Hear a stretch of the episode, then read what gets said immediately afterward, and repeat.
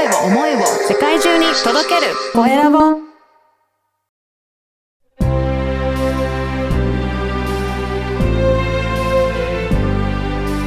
経営者の志こんにちは、小ラボの岡田です。今回は、えーファイヤーコーチ佐藤俊和さんにお話を伺いたいと思います。佐藤さん、よろしくお願いします。よろしくお願いします。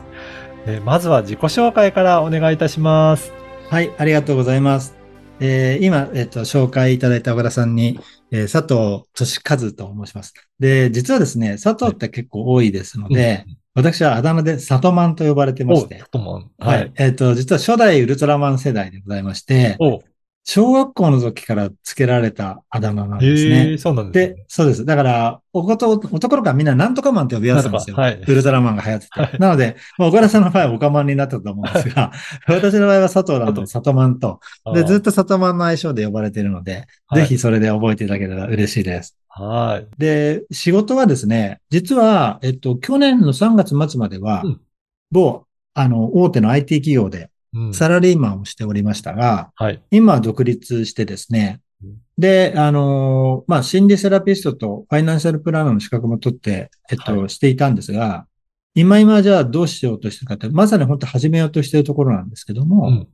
えっと、自分の生きたい人生を、やっぱり自由に生きる人をうん支援するサービスっていうのを、はい。その心理セラピーのスキルと、あとファイナンスのスキルを使ってですね、うん。えー始めようとしている、えーちょうどその時になります。そこでこうちょっと岡田さんと出会って、ちょっと今日のこの場があるというところであります。はい。ね、今までの経験を生かして、じゃあね、これからやっていくっていう、どういった、えっ、と、内容でいろいろな、あの、サポートさせ、されていくっていう、そういう人に考えていらっしゃるんでしょうか、あ、ありがとうございます。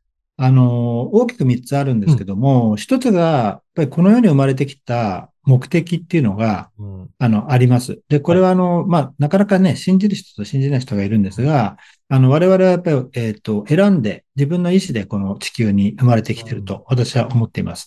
その時に、こういうことをしたい、今回こういう経験をしたいって言って生まれてきてるんですが、うん。ただそれ残念ながら忘れちゃってるので、うん。それを思い出すことをですね、ワークをしながら、まずしていただきます。なので、で、えー自分の人生の目的をまず知っていただくというところになります。これ、ワークをしながら、じゃあそのあたりを、どちらかと思い出していくみたいな感覚で出てくるんそうです。その通りです。その通りす。です。うん。思い出すうんワークになります。じゃあそこでまず、あ、こういった目的で人生、えーい生きていくんだっていうのが分かった後は、次のステップとしてはどうなんですかね？次のステップは、うんやっぱりそれと、まあ今のね、えっと、生活が合致してればいいんですけど、そうじゃない場合もありますので、じゃあその時にじゃあ具体的にど何をしていこうかう。んそれはまあ仕事面だったりもあると思うので、そこを考えていただくと。うん。で、ただ、えっと、それをですね、こう現実化していかなきゃいけないんですけど、はい。えっと、私心理セラピーで学んだところで、やっぱり思考が現実化するっていうところがうん本当に、これも信じておりまして、はい自分の人生も全てそうなっているというところから。で、その自分の思った通りの人生を歩んでいく、その思考のノウハウがあるんですけど、うん。そこをお伝えして、えー自分の本当に生きたい人生の方に舵を切っていただくってところを、えっと、次のステップではやっていただきます。うん。やっぱりしっかりとそこを考えていって、実現するためにやっていかなきゃいけないっていうことなんですね。そうですね。うん。そして次のステップとしてはどうですかね？ありがとうございます。うん。で、最後、3ステップ目はですね、うんやっぱり思っているだけだとですね、この3次元の世界では、まあ、残念ながら現実化しないので、行動しなきゃいけないのではいですね。で、その行動計画を立てて、一歩踏み出すところまでを、まあ、最後、うん。3つ目のステップでやります。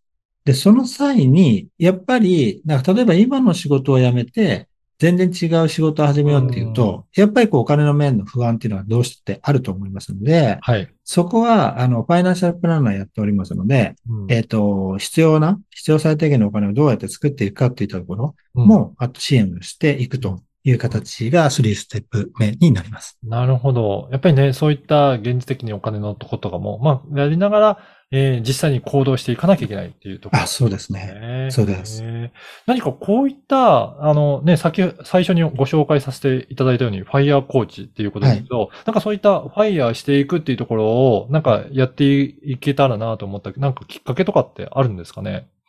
そうですね。あの、実は FIRE って今とっても流行ってると思うんですね。あの、はいまあ、これを聞いてる方、あの、みんな知ら、知ってるかどうかわかんないですが、フィナンシャルインデペンデンスリターリーっていう、まあ、英語の頭文字を取って FIRE って言ってます。うんで、二つの言葉の組み合わせてるんですけど、えー経済的に自立するということと、うん早期リタイアするっていう意味。うんそれを、お FIRE って言ってるんですね。はいで、結構若い人の中では、あの、流行ってるんですけど、はい。ただ、えっと、僕は、その、ファイヤー、早期リタイアが目的だと思っておりませんで、うん。うん。本当にやりたいことをやるっていうところに幸せがあると思ってますので、うんで、ファイヤーコーチっていうのは、その、ファイヤーをただただ実現するでは、ことだけではなくて、はい。ファイヤーした後に、じゃあ何をしていくかっていうところを、うんえーきちっと、えっと、自分の中で、えー整理いただいて、そっちに舵を切っていくっていうところを支援するっていうようなうんところをやっていきます。はい。あやっぱり早期リタイアするだけなんだけど、その先にある、本当にやることは何だろうっていう、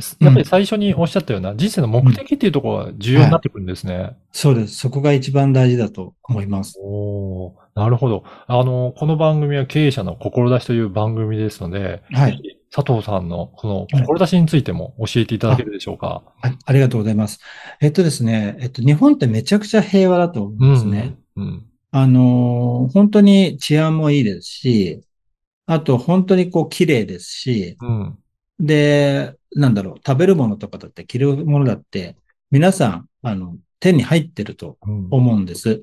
めちゃくちゃ平和な国だなと思うんですけど、はい。でも、若い者の自殺率って一番高いくらいに、はい。えーなんですよね。で、これがなんでかなって思ったときに、やっぱり若者が大人を見て、なんかこう、将来にこう希望を持てないとか、うん。そういうとこって大きいかなってちょっと思っています。はい。